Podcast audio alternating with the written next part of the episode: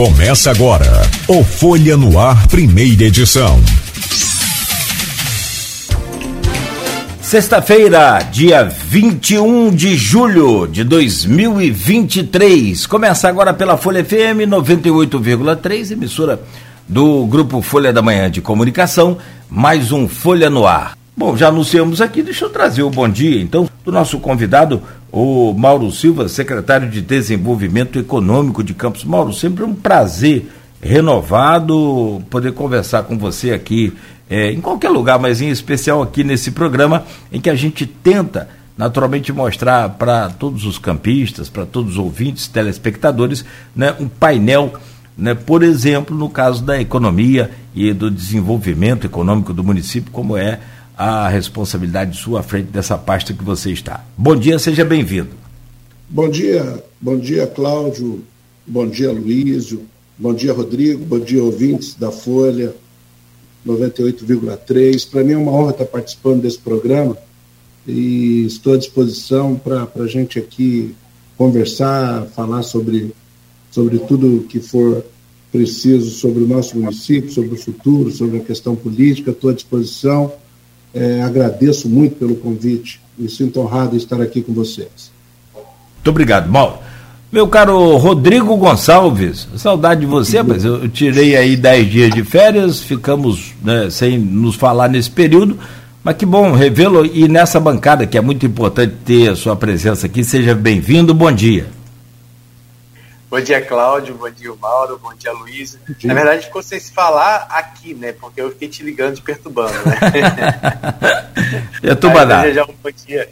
Desejar um bom dia especial a todo mundo que acompanha a gente, não só aqui em Campos, mas também nos municípios vizinhos. Você de São João da Barra, onde agora está acompanhando o programa lá, minha mãe, já vi que ela já está ligada aí já no Folha no Ar também a todo mundo de São Francisco de Itabapuana, São Fidélis, Cardoso, outras cidades que da nossa região, onde chega o sinal em 98.3 e, claro, todas aquelas outras pessoas que estão acompanhando a gente também nas redes sociais, no Face, no Instagram, no YouTube, né, e pode participar com a gente desse programa enviando a sua pergunta também ao Mauro Silva.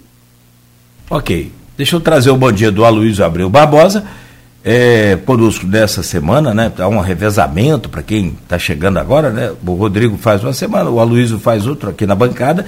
E sempre às sextas-feiras a gente reúne aí a, a equipe toda para fazer o, o, fechamento. E, claro, evidente que preparar também parte da edição do jornal impresso Folha da Manhã, que sai amanhã nas bancas e nas casas dos assinantes. Meu caro Aloysio, bom dia, seja bem-vindo. Cláudio Mangueira, bom dia, Beto na técnica, Bom dia, Mauro. Obrigado pela presença. Obrigado, Luiz. Vamos poder conversar um pouco sobre economia, política, administração, nos três próximos blocos. É, Rodrigo, bom dia. É, eu fico vendo. É engraçado ver Rodrigo e Cláudio ao vivo, depois de ouvir os dois fora do ar, dá um contraste. Mas, enfim, nossa, bom dia especial às categorias que nos acompanham sempre nesse início de jornada, os taxistas no trecho aplicativo, professores, pais de alunos, pais de alunos que muito honrosamente vão deixar seus filhos na escola ouvindo a 98.3. Mauro, é, pergunta mais óbvia possível da sua parte, desenvolvimento econômico. É, qual é hoje, passado aí dois anos e meio do, da gestão Vladimir Garotinho, qual é hoje a condição econômica que desfruta o município? Bom dia. Bom dia, Luiz. Mais uma vez, bom dia a todos os ouvintes. A Luiz, é, o, o, município hoje, né, ele se destaca até o momento econômico é, do governo municipal, saneou as finanças públicas. Hoje o município tem uma poupança onde está investindo pesado na questão da infraestrutura. E a gente sabe que, que a infraestrutura é o setor que mais gera emprego, que é a construção civil. Hoje nós temos, para cada 100 empregos formais, no mercado formal, para cada 100 empregos, nós temos em torno de 35 microempreendedores. Né? A Secretaria de Desenvolvimento Econômico, nós temos feito lá em menos de 24 horas, temos abertos os MEIs e estamos trabalhando para é, incentivar o microempreendedorismo também, que é a forma mais rápida de se gerar emprego e ultimamente nós temos feito é, muitos contatos com algumas empresas para que possam é, se instalar em campos. Aí você pergunta assim, é, muita gente pergunta, e quando chega? Né? E a gente precisa assim, ter muita calma. Eu falava com, com o Cláudio antes do, do início do programa, que existe um prazo de maturação para as coisas. E é esse momento que a gente está fazendo agora, é o momento de virar a chave de se planejar. É, para você ter uma ideia, participei de uma reunião com a Equinor, que é uma, que é uma empresa da, do ramo de petróleo, uma das maiores do mundo, e ela vai vir para Campos. Nós tivemos uma reunião e eu perguntei em determinado momento: Poxa, que bacana, a prefeitura está à disposição, veja o que é preciso, vamos ver quais são as necessidades para que a gente possa formar a mão de obra capacitada. É, estamos aqui à disposição, o que, que o município precisa fazer? Falou, não, a gente precisa começar a ter essa relação, a gente vai passar a relação da, dos profissionais que nós vamos precisar, e é assim a gente só quer começar a abrir as portas para. Eu falei, ótimo, tudo dando certo. Quando vocês entendem que, para que a gente possa dar início à, à, à instalação, eles falaram, tudo dando certo, a gente começa entre 2027 e 2028. Né? Então, assim, é, é uma coisa que a gente coloca sempre, que é o tempo de maturação e de fazer as construções. Mas a chave precisa virar, né? e é isso que a gente está fazendo. Hoje, o, o, graças à austeridade, o governo Vladimir, Vladimir é um prefeito muito austero, a gente, como Mas a chave sabe, graças disso, ele é muito austerioso nos investimentos, e de forma assim, com a ajuda do governo do Estado, ele tem feito muitas obras em campos, e a gente tem que ressaltar isso, essas obras estão gerando empregos, essas obras são as obras a curto prazo que a gente fala, que é a questão da infraestrutura, que é a questão dos bairros legais, né, que é a questão do, de, do asfaltamento, que são mais de, de 100 ruas asfaltadas. Né? A gente está cada vez é, aumentando a questão do, do da, da, da, qualidade de vida do, do, saneamento público, levando, é, levando para os, alguns bairros, como é, os bairros. É, são tantos bairros que eu, que, eu, que, eu, que eu te confesso que eu vou, eu vou anotar, vou te falar. Nós estamos levando para bairros, vários bairros a questão é, do bairro legal. Então, assim, eu Parque acho Saraiva, que. Mauro. Parque, Parque Saraiva, né? nós temos o Parque Saraiva, nós temos o. Eu vou te falar quais são os bairros que é importante, é importante ressaltar os bairros que, a gente, que nós estamos trabalhando. Né? É, nós estamos é, no Parque Saraiva, nós estamos no recuperação da estrutura é, no Parque Saraiva, recapeamento da, de 100 ruas, melhorando no, no bairro da área central, sinalização horizontal vertical, né, na parceria com o governo do Estado, os bairros legais, reforma geral do Hospital Geral de Guarulhos, né, emergência reabertura do restaurante popular, café do trabalhador, as instalações é, que nós estamos trabalhando e mapeando vários bairros e, assim, dotando os bairros de melhor infraestrutura que são é, Santa Cruz, Travessão, Balieira, Santa Clara, Jardim Carioca, Eldorado, e são assim, são várias intervenções que o governo vem fazendo em vários bairros, e agora como a gente não está direto na comunicação, né, Luiz? Você não tem aquela noção do todo. Você se perde, você está focado em uma coisa, as coisas estão acontecendo e, assim, eu quero confessar que o próprio governo muitas vezes não sabe o que está fazendo internamente, porque tanta coisa que acontece nos outros setores a gente já não, já não domina tanto. Mas eu, eu digo que a economia está se aquecendo, né? a questão do, do, do petróleo é, puxou para cima a nossa economia também agora. Então eu vejo que o momento econômico, é o momento político, todo esse momento é muito. A gente está passando por um ciclo virtuoso no município de Campos. Mauro, muito se fala na questão. É, quando a gente recebeu você, logo que depois você assumiu a secretaria, ainda em janeiro, você falava muito dessa, dessa importância da interlocução, não só com o governo do Estado, e aí eu queria que você até falasse um pouco sobre isso, porque a gente recebeu essa semana, inclusive, o Vinícius Fará, que é secretário de Desenvolvimento, uma pessoa que vocês já tinham uma relação desde a época né, que vocês estiveram, você teve como secretário é, do governo é, dos garotinhos no Estado. Queria Sim. que você falasse um pouco sobre essa relação de projetos que estão por, por vir em parceria com o Estado, mas você falava também naquele primeiro momento de melhorar o diálogo também com o setor empresarial e com as academias, com as universidades. Como é que tem sido o Mauro nesse diálogo? Primeiro com o governo do estado, que você falasse, depois um pouquinho também com os demais setores. Olha, Rodrigo, tem sido muito bom, tem sido muito bom, tem caminhado muito bem. É, em relação, por exemplo, nessa reunião que nós tivemos agora, a última reunião, que nós recebe, recebemos a CEO da, da Eletra, né, a Romano, nós tivemos uma, uma reunião sobre a, a possibilidade, primeiro, a gente pretende renovar a frota aos poucos na questão da sustentabilidade de SG de ônibus elétricos para o município. E a estada, a estada do Vinícius Fará, é, efetivamente, nessa quarta-feira, nessa reunião que nós tivemos com a, com a CEO da Eletra, que é a primeira fabricante de ônibus elétricos do Brasil, a maior, que, tenha, que, que, que gere a, a, o, o, transporte no estado de São Paulo, que esse é o nosso maior, depois a gente pode falar sobre isso, que esse é o maior gargalo do governo municipal, a questão do transporte, que para a gente é muito caro. É, a gente conversou muito sobre a possibilidade da, de renovação da frota e da ampliação da, da, da fábrica que ela precisa crescer para é, o Sudeste, né, que ela precisa ia, ia para o Nordeste, ela já está já tá em São Paulo, no Sudeste, e ela precisa ampliar. E na visão dela é, tem a questão é, do para fazer a exportação.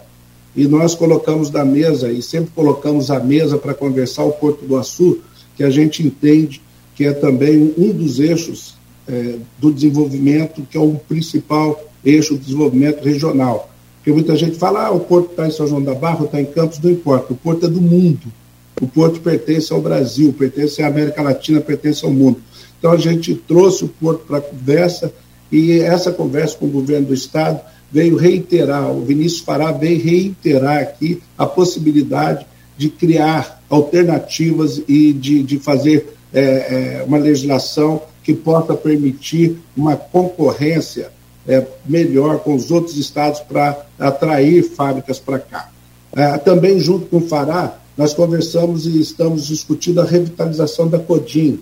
Né? É, a gente quer criar um novo, um novo polo, criar um, uma, uma, mais um polo agora sendo empresarial, né? porque a gente não pode pensar só na indústria, tem que pensar também nos serviços. Aliás, o serviço é a nossa maior força e a gente está criando um polo que seja um polo empresarial. E a visita do, e a visita do Vinícius Pará, é, a gente veio trabalhar e falar sobre essa questão e a gente precisa caminhar nessa questão que é o polo é, empresarial, que pode ser colocado ainda ou próximo à Codim, uma expansão da Codim, ou sentido Porto do Açu, é uma discussão que a gente ainda está tá tendo para ver a melhor localização. Ainda no governo do Estado, nós fizemos aí numa discussão que é a questão da duplicação é, e a urbanização e recuperação do canal Campos Macaé, onde o, o FECAM, que é o Fundo é, do Meio Ambiente do Estado, o Vladimir, o prefeito Vladimir, conseguiu, junto ao vice-governador, junto ao governo do Estado, ao Cláudio Castro, né, é, conseguiu que a gente que pudesse ser aportado 111 milhões para a construção dessa obra, que levaria ali do, do, do, do, do McDonald's ali no início até a Chatuba, que vamos urbanizar para melhorar tanto a recuperação do canal Campos Macaé, como também a urbanização em torno desse canal, que vai facilitar o trânsito é, dentro da cidade, que vai dar outra vai, vai, vai dar outra, outra conotação para aquela área que vai, vai expandir né, sentido carvão. Então, o governo do Estado, a interlocução do governo do Estado é excelente, e aí a gente precisa é, entender também que na questão é, do início do start, das conversas e também da aprovação dos projetos, a gente vai levar esse tempo de maturação. Mas o que eu posso te adiantar é que já estão sendo feitos os levantamentos topográficos dessa obra, né? Mas eu não, não, não sei estimar qual o prazo, mas é sem dúvida uma obra é, estruturante que vai ser importante para escoar, é que é o nosso maior eixo aqui do transporte, sem dúvida, 28 de março, e a gente tem também a, a, a, essa área que é a. Que, que passa ali, é, essa rodovia nossa que passa por fora, que é a. Arthur Bernardes? Arthur Bernardes. Né? Então a gente vai fazer esse, vai fazer esse fluxo aí, essa mobilidade urbana para facilitar, para facilitar o transporte. Além de outras parcerias com o Estado, a questão é, do, do, do, centro de hemodiálise, que é uma conquista muito grande na área de saúde, que já se começa a, a já está se começando, já foi, a obra já está sendo licitada e já vai entrar em funcionamento. Né? Nós estamos pedindo agora também com, com o governador e também com o Luizinho, com o secretário de Estado de Saúde, é, o centro de imagens, quer dizer, a gente está num momento muito, um, um momento muito virtuoso com o governo do Estado agradecer assim essa relação com o governo do estado para que a gente possa é, fazer obras tanto de infraestrutura como de, de melhoramento. Você falou em relação às entidades. As entidades, a gente tem conversado muito com as entidades. Com a Fijam, por exemplo, a gente desenvolve um projeto 4.0, que vem, temos reuniões constantes com a Fijam, né? é uma relação muito boa, onde vamos fazer uma aferição do andamento do, do, do, da inteligência da Fijan, do andamento de obras e licenciamentos. A gente vem estudando isso. Nós temos um grupo de trabalho com a Fijan, né, nesse projeto 4.0 que estamos trabalhando. Junto ao SEBRAE, que são as entidades, nós estamos trabalhando aqui a cidade empreendedora. Fizemos uma reunião recentemente onde o SEBRAE colocou alguns pré-requisitos que o município precisa preencher para concorrer à cidade empreendedora, para facilitar a gestão do município. É, tudo é especificamente mais voltado tanto para o microempreendedor, que é o foco principal é, é, do SEBRAE, e voltado também para a SG, que é a questão da governança, que é a questão do meio ambiente, que é uma questão que agora é, é, uma, é uma preocupação geral, não só das empresas privadas, mas como do poder público. E essa relação com, com o SEBRAE é muito boa, porque além da cidade empreendedora, nós temos capacitação toda semana no SEBRAE, na, na, na Secretaria de Desenvolvimento Econômico, para é, ajudar os microempreendedores, né, para que eles possam abrir a sua empresa, como se inicia. A relação é muito boa. E a relação com a academia, né, que, que, eu, que eu falei desde o início, ela continua sendo uma relação é, bem estreita, sem falar das entidades. A relação com a, com a CDL é boa, a relação com a SIC, a relação com, com as entidades, é, porque assim, é, o desenvolvimento econômico, hum, é, particularmente, que é a minha área, passa por todas essas vertentes. Né? Então, a gente precisa é, se aproximar da indústria, como a gente tem feito com o Fijan, a, a CDL lá com, né, com, com, com o Edvar sempre foi uma, uma relação muito boa, uma relação é, é muito que, de, que dão bons frutos pela, pela, pela questão é, de você fazer parceria tanto na área do turismo né, como na área de eventos para fomentar o comércio e a relação com a SIC que a gente é, vem estreitando.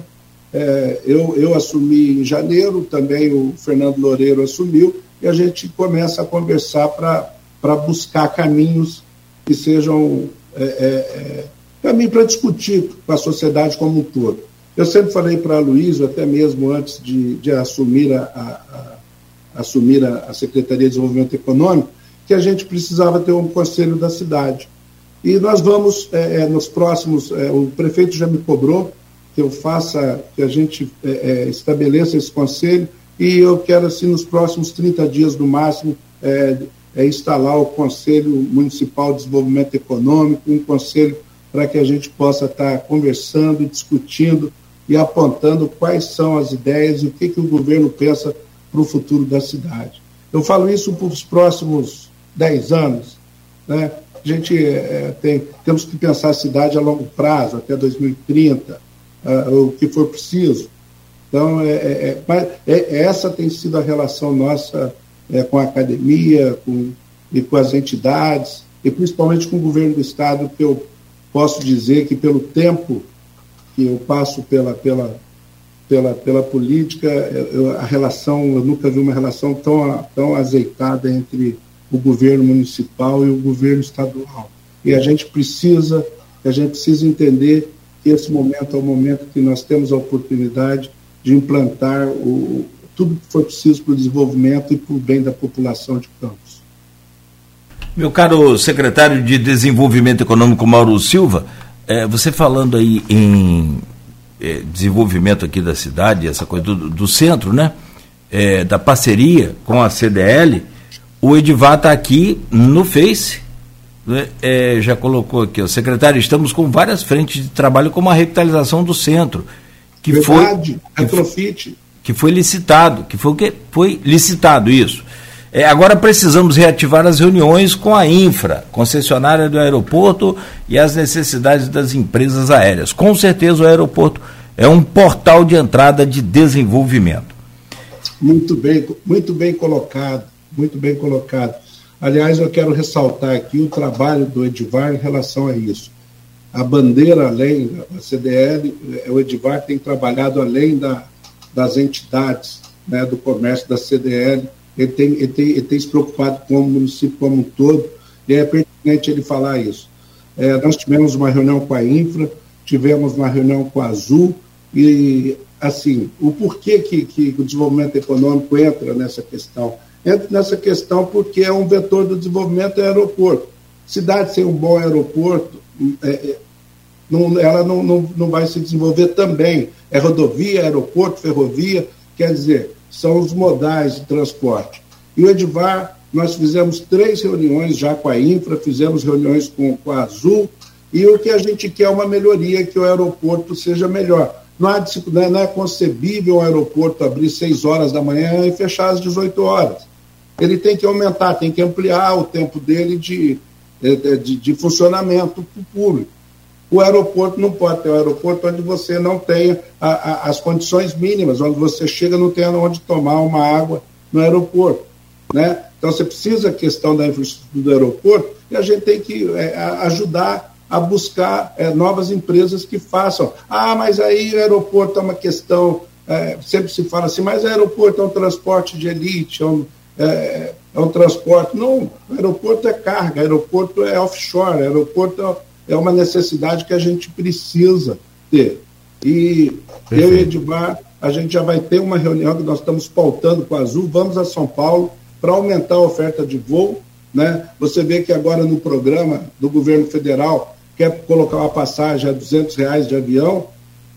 Então, nós não temos o aeroporto, o aeroporto de Macaé vai, vai passar por uma reforma. E o que, que nós temos que fazer com o nosso aeroporto? A gente uhum. tem que é, ajustar para que ele funcione da melhor maneira possível. Não é, não é só crítica, é uma questão de contribuir para se colocar à disposição para ajudar que o aeroporto funcione, que é um dos vetores do desenvolvimento econômico. Não tenha dúvida, não tenha dúvida. Meu caro secretário, para virar a chave já nesse primeiro bloco e começar a falar um pouco de, de política, um pouco de. seguir também nessa gestão, é, a Silvana Venâncio, lá no grupo de WhatsApp, que você inclusive faz parte, do Sim, blog. Do blog Opiniões, que é do, do Aloysio Abreu Barbosa, e aqui do programa Folha no Ar, ela deixa que. Ela, a Silvana é, é jornalista também, né? assim como você, e mora em Bom Jesus, do, do Itabapuana. Secretário, entre erros e acertos do prefeito Vladimir Garotim, qual, na sua opinião, foi o maior acerto e o maior erro nesses dois anos e sete meses, praticamente, mais de dois anos e meio de gestão do Vladimir Garotinho? Ô, Cláudio, um dia assim eu perguntei a Cristino Aura, numa crise do governo do Estado, eu perguntei, Cristino, o que, que você está achando do momento? Aí ele perguntou assim para mim, Mauro, quanto tempo eu tenho para responder? Né? Porque, assim, é, é, é, muito difícil você elencar um erro e, e elencar um acerto. Eu, eu, eu assim, é, eu chamo, eu passo a chamar problemas de desafios. Quais são os desafios? Né? A questão de erros e acertos. É, eu acho que, no início, algum erro foi a questão da condução da Câmara, né? a questão na, na Câmara Municipal, pode ter sido um erro, pode ter sido. A questão da, da, do diálogo do início do governo, que ele se construiu de uma forma muito tumultuada, onde o governo é, é, foi, onde o, o Vladimir é, recebeu o município com, com folha de pagamento atrasado, com, com salários, e isso para mim já ficou para trás, é retrovisor, vamos olhar para frente. Então, eu acho o seguinte: eu acho que o, o nosso maior desafio hoje em Campos ainda chama-se transporte público. Esse é o desafio. Eu acho que esse é um desafio que a gente tem que enfrentar e que a gente tem que cuidar com muito carinho, né? Eu, e tem, tem o, o, Nelson Kodak, que está à frente da, do MTT, que é uma pessoa muito dedicada, que está fazendo um trabalho, é um cara que, que busca reformular também, junto ao Vladimir, assessorando na reestruturação do transporte municipal. Eu acho que esse é o desafio nosso. Esse é o desafio, a questão do transporte, que, que para mim é uma coisa muito complicada e que precisa ser resolvido, que, aliás, é uma questão nacional, não é uma questão só de Campos, mas a gente precisa cuidar da nossa cidade. E o Vladimir se preocupa muito com isso. O prefeito está muito preocupado, está buscando alternativa, está conversando com, com todos os modais para que a gente possa solucionar essa questão do transporte em campos. Eu acho que, que esse é o desafio. É, pode ser o governo ainda não acertou, se quer chamar de erro, mas eu, eu chamo de desafio que o governo não acertou. E eu acho assim, eu acho que, que uma coisa que o governo vem fazendo, a interlocução a, a, a, essa, essa forma nova né, é, de, de, se comportar, do, do relacionamento com, com as entidades, com a academia, com o governo do Estado, eu acho que esse é o maior acerto do, do Vladimir, é que ele passa a ter diálogo com todos os segmentos. Eu acho isso para a gente, que sempre é, no Rio de Janeiro, é a cidade, nos bastidores da política, Campos era considerada faixa de gado. Né? Porque sempre tinha um tumulto tal, e é natural, porque é uma, é uma cidade onde é, são dois ex-governadores, é, é, uma cidade é, importante, tanto para o norte, noroeste fluminense, é, vou falar uma, uma das principais cidades do interior do estado do Rio de Janeiro, vamos chamar de interior do estado do Rio de Janeiro.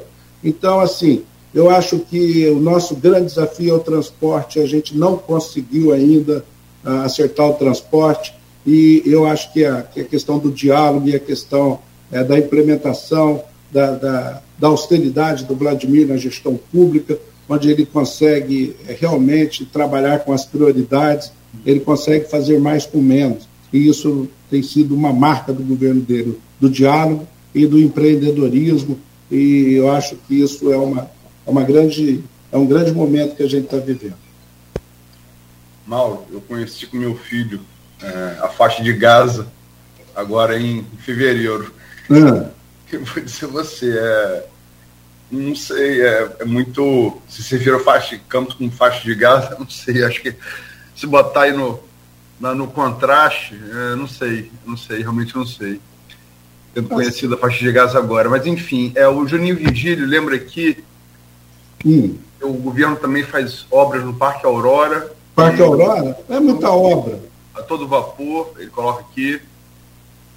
Temos aqui Dona Sebastiana Gonçalves, mãe de Rodrigo, aqui, nos prestigiando, mandando um bom dia aqui. Um bom dia para ela. Parabéns pelo menino, pelo filho que ela tem. Não é mãe, né, Rodrigo? Anota isso aí, mamãe, anota isso aí. mãe é mãe, mãe é um amor, mãe ama a gente de qualquer jeito, né? Saudade da minha mãe, Rodrigo. Curte muito sua mãe. Mãe é Ai, é, Deus do céu. O Rodrigo é um filho muito dedicado, né? Muito dedicado. Talvez seja a grande virtude dele humana, um excelente filho. E Dona Sebastiana, um beijo aí, todo nosso. Um beijo, Dona Sebastiana. A senhora. A senhora, tudo de bom. Eu dar um beijo não... também para Dona Sebastiana aqui, gente, pelo amor de Deus. Que aí, hora que ela, não, que a hora que ela chamar para muqueca lá, pra uma coisa assim, gostar, eu tô ah, também. Sabia lá. Entendeu? Vai lá. Vai lá. Vai lá, Luiz. Mauro, a gente entrevistou ontem aqui uma pauta muito parecida com a sua. É, o Luiz Alberto Menezes Neném, ex-vereador. É pauta parecida porque eu, eu, eu entrevistamos como empresário e como político, né? Então a, a pauta foi muito parecida com. O próprio título da chamada de uma entrevista de outra ficou muito semelhante. Um, um grande empresário, Neném. É. E nessa virada de chave que Nogueira deu antes de mim, Perguntado no final do programa de ontem, uma nota de 0 a 10 do governo Vladimir, embora é, também tenha falado, inclusive exemplificou a dificuldade que ele tem de encontrar funcionário para a loja dele no Boulevard, porque fecha às 10, aí fecha o caixa às 10 h 25, a pessoa funcionário sai e não tem mais condição para ir para casa. Verdade. Ele, ele destacou isso e exemplificou isso, né? Que é um exemplo empírico, né? Que, e acontece em vários setores. É verdade. É, mas ele deu nota 10 ao governo, Vladimir. Que nota você dá de 0 a 10 ao governo e por quê? Eu dou 8. Eu dou 8 porque, assim, é, se eu der 10, eu acho que o governo, quando dá 10, você passa. Aí você passou de ano, 10, você fica. Eu dou 8. E, e, e costumo dizer que costumo dizer que cada dia é um dia e que a política é um retrato, ela não é um filme, né? Então, se a gente hoje está numa situação de uma avaliação é, extraordinária, jamais vista, é, que, eu, que eu acompanho, foi, é a melhor avaliação de um governo que eu já vi.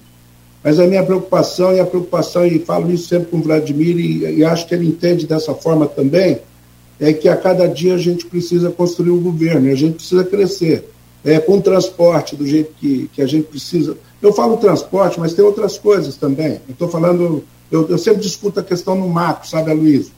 Então, assim, é, é, quando eu falo do transporte, eu não posso dar 10 por enquanto, e posso dar 8, até porque se eu der 10 e depois ele cair, é complicado. Então a gente tem que ir no crescente, tem que ir no crescente. Eu acho que o governo dele é, é ter acertado muito o governo. Eu dou oito para ele, porque ele teve uma capacidade, primeiramente, a capacidade dele de liderança é uma coisa impressionante, a capacidade dele de empolgar. Né? É, é tipo assim, o exemplo arrasta. Quando ele, ele trabalha muito, ele trabalha muito. Eu pensava assim, ele trabalha tanto, a, tanto quanto o pai e a mãe, trabalham muito, ele trabalha demais. Mauro, Mauro, eu posso Sim. só, só uma outra entrevista que a gente fez, eu e o Nogueira fizemos essa semana, importante. Hum. Fátima Castro comemorando 35 anos da Casa Irmãos da Solidariedade, que presta assistência que amor. ao soro positivo do HIV. E, e, e, e, Fátima é prima de Rosinha.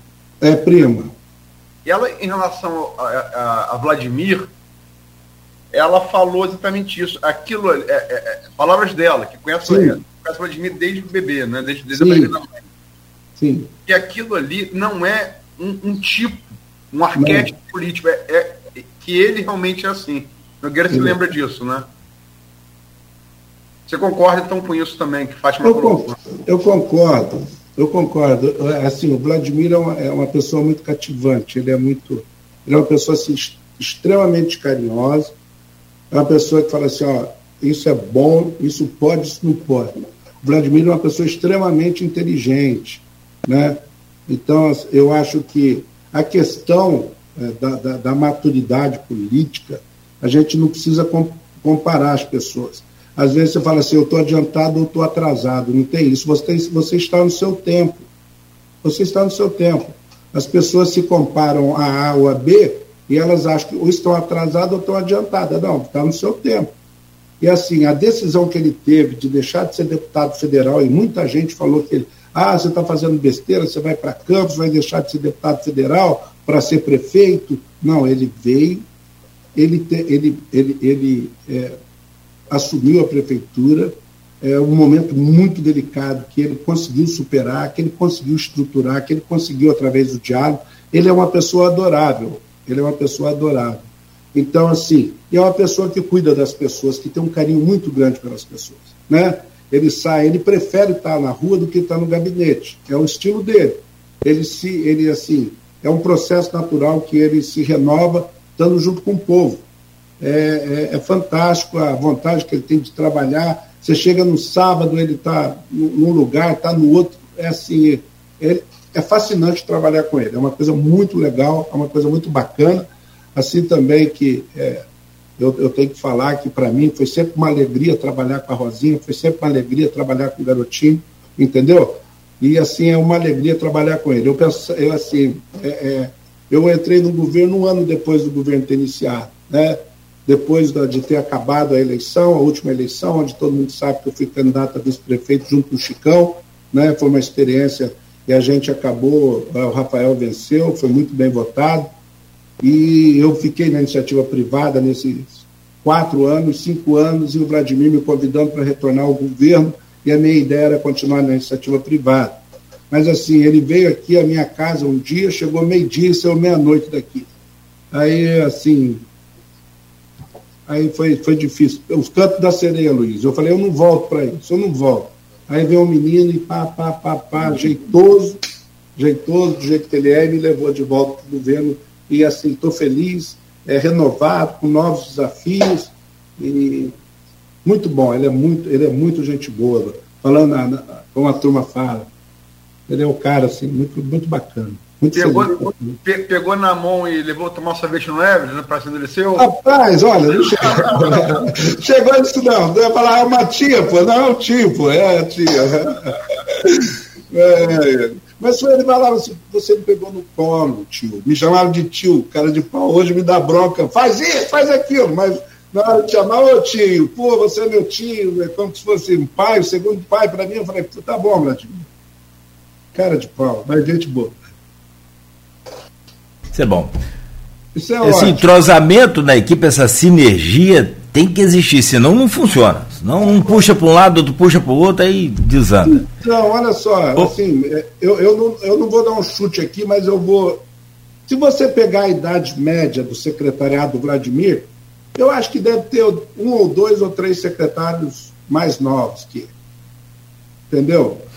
Então, assim, olha só, Luiz, Rodrigo, Cláudio e você que está nos ouvindo. Ele é uma pessoa jovem, ele trabalha com as pessoas, é, vamos dizer aqui que é o conselho de anciões, né, as pessoas mais velhas que ele, eu tenho quase o dobro da idade dele, e assim, ele consegue é, equilibrar a decisão dele, do cara moderno que ele é, da cabeça que ele tem, de impor o que ele pensa, impor que eu digo é no sentido de, de fazer valer mas ajustando de acordo. Ele ouve as pessoas, ele ouve o entorno, às vezes acerta, às vezes erra, que é natural, às vezes o entorno. É, é porque né, o difícil não é ser amigo do rei, o difícil é ser amigo da corte, né, como diz muito. É. Mas o Vladimir, assim, ele tem uma capacidade de ouvir, de pensar e, e de repensar muito bacana. Boa. Então ele tem uma equipe que é uma equipe.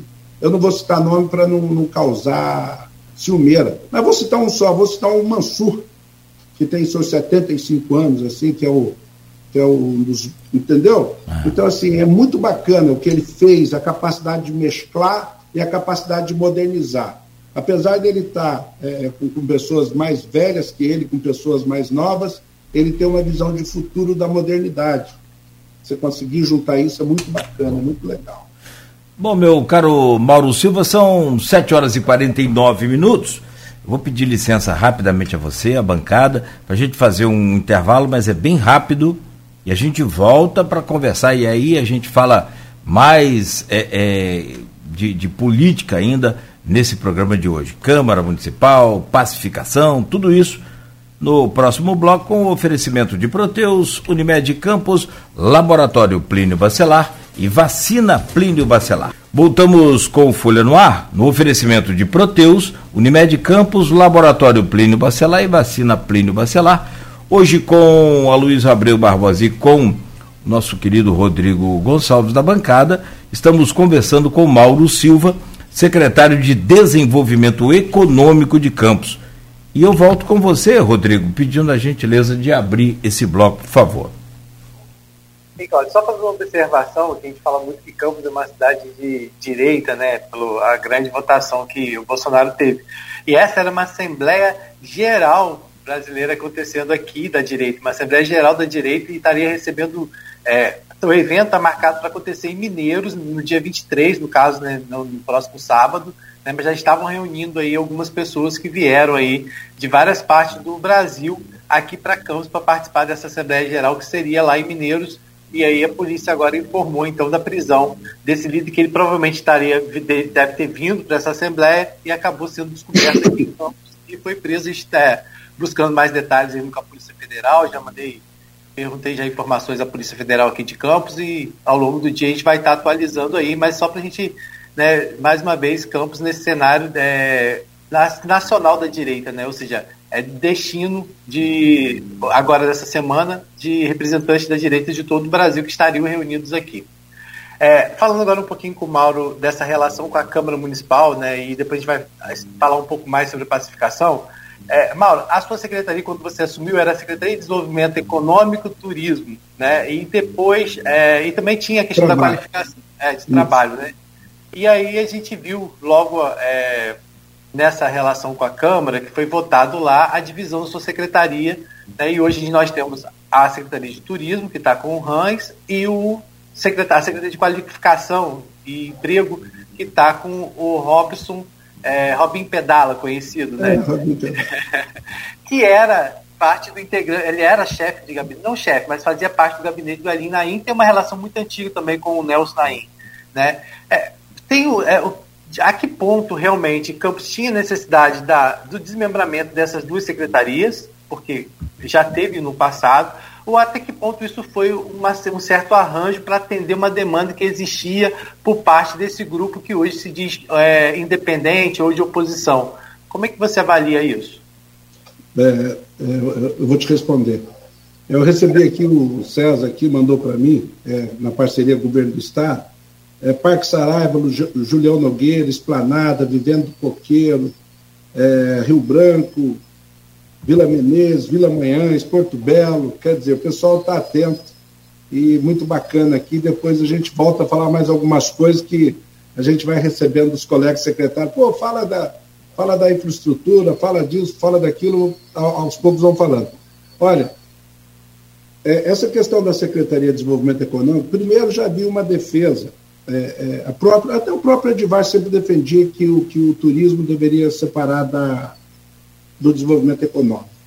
E assim, é, no dia a dia da secretaria, tanto o turismo quanto o trabalho e renda, você, o turismo é muito importante. O turismo pode ser um fator de desenvolvimento, que é desenvolvimento limpo, então é muito importante.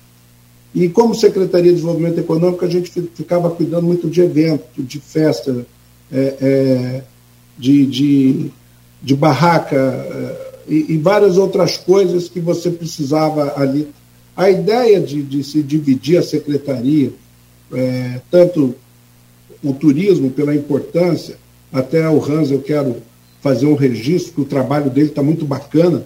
Ele foi a Brasília, tem alguns projetos na, em relação ao, a, a, ao turismo, que é a questão da, de, de Lagoa de Cima, do Morro de Itaoca, né? e dando continuidade também ao trabalho é, junto com a Patrícia, que já vinha fazendo na revitalização do cais, e colocando o centro histórico, o trabalho que vem sendo feito ali está muito bom pelo Rams, é um trabalho muito bacana. Assim como o trabalho que o Robinho pedala também é muito bom. Eu, assim, do ponto de vista é, da separação das secretarias, eu acho que vai se focar em, tem, em três temas que são extremamente importantes e que merecem ser e que merecem ser trabalhados individualmente né? Apesar eles se entrelaçam, mas eles têm vida própria porque são temas importantes tema, e temas caros como turismo e o trabalho em renda e, e, e, a maioria, tanto no Estado, é tudo separado, eu não vejo problema nenhum nisso. Agora, a questão da política de você, de composições, de governabilidade, eu acho que faz parte da governabilidade. E assim, é, você tendo a indicação, mesmo que não seja da base, e, e foi uma indicação realmente do. É, o Robin Pedara é muito próximo ao, ao Naim, e o, e o Hans também é muito próximo a, a, a dito pessoal, a, a, a, bancada que é de oposição, mas a governabilidade se constrói dessa forma. Eu não vejo é, problema nenhum. E, mas vejo que, tecnicamente, tecnicamente, a separação das secretarias, elas precisavam acontecer para tanto para receber recursos externos de fundos, e a Secretaria de Turismo com turismo, trabalho e renda com trabalho e renda, é o Cine, é o Serviço Nacional, quer dizer, era uma, a secretaria era muito grande e era pertinente fazer essa separação. E da forma política, veio no momento em onde se trabalhou a governabilidade e foi uma indicação que não tenha sido do, do, do, da questão do, da raiz, vamos dizer assim, mas que teve o aval também do governo, para que a pessoa fosse nomeada. Foi indicado um nome que tinha perfil. O Hans tem perfil, né, de, de, ele, ele conhece, entende de turismo, é um excelente profissional, E o Robinho Pedala tem uma grande experiência, sempre trabalhou na área de, de, na, de emprego do, e na área de qualificação. Então, eu acho que é, juntou o útil com o agradável e se fez essa composição. Desculpa, som desligado. Mauro, é, Rodrigo começou a roçar na questão da pacificação, na relação com a Câmara. É, em relação a Hans, só para lembrar que essa ida dele recente a Brasília, ele também tem um projeto que ele trouxe, logicamente que é só um projeto ainda, é uma questão Sim. de ideia, mas parece é, acho que vale a pena destacar que é tentar aproveitar o DIC do Rio Paraíba para fazer uma ciclovia de Campos até a Zona da Barra. Até porque ciclismo hoje, quer dizer, é, é, é, meio de transporte, sempre foi tradicionalmente em campos, é atividade de lazer e prática de, prática de esporte, né?